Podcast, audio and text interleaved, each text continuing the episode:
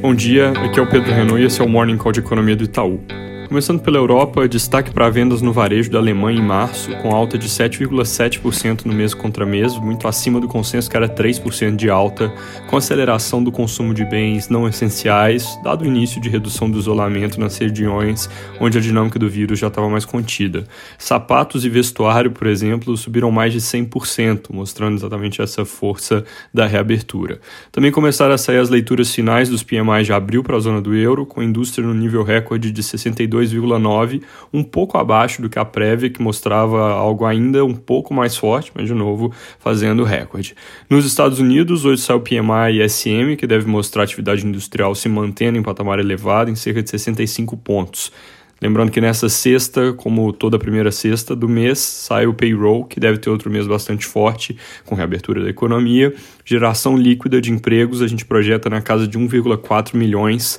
enquanto o consenso de mercado é 980 mil, que também é um número bastante forte. Aqui no Brasil, hoje o deputado Agnaldo Ribeiro, que é relator da reforma tributária na Câmara, deve entregar o seu parecer. Ele tinha sido cobrado nos últimos dias pelo presidente Arthur Lira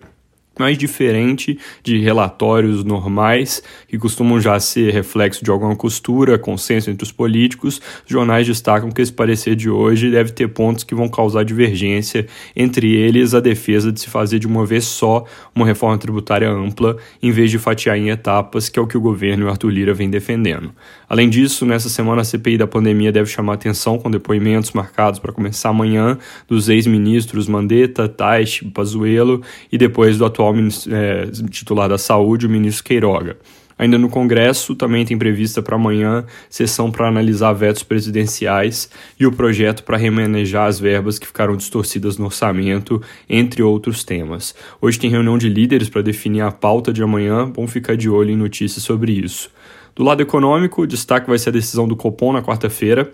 para o qual o consenso e a sinalização recente indicam nova alta da Selic em 0,75 pontos para 3,5%. Mais do que o movimento em si, o mercado vai prestar atenção a indicações sobre o próximo passo e ao tamanho total do ciclo. Mudança mais importante que a gente espera nesse contexto é que o Copom retire do comunicado o trecho em que eles descrevem o processo de normalização da política monetária como parcial, ou seja, abrindo espaço para uma alta maior de juros como forma de reforçar o seu compromisso com a inflação no centro da meta e ancorar melhor as expectativas. Na agenda de dados, quarta também tem a produção industrial e na sexta tem as vendas no varejo, ambos referentes ao mês de março. Eles são dados que devem vir com uma cara feia por causa da intensificação da pandemia, mas só lembrando que o nosso indicador diário de atividade mostra que essa queda recente foi bem menor do que o esperado e que boa parte dela já começou a ser revertida. Para terminar falando de vacinação, apesar de um noticiário que é muito ruidoso sobre o assunto, a entrega de mais 11 milhões de doses ao longo dos últimos dias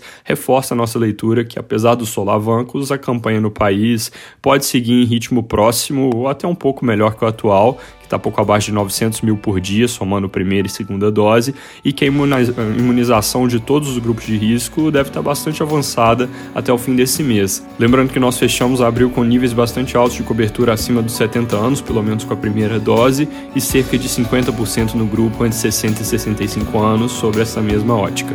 É isso por hoje, bom dia.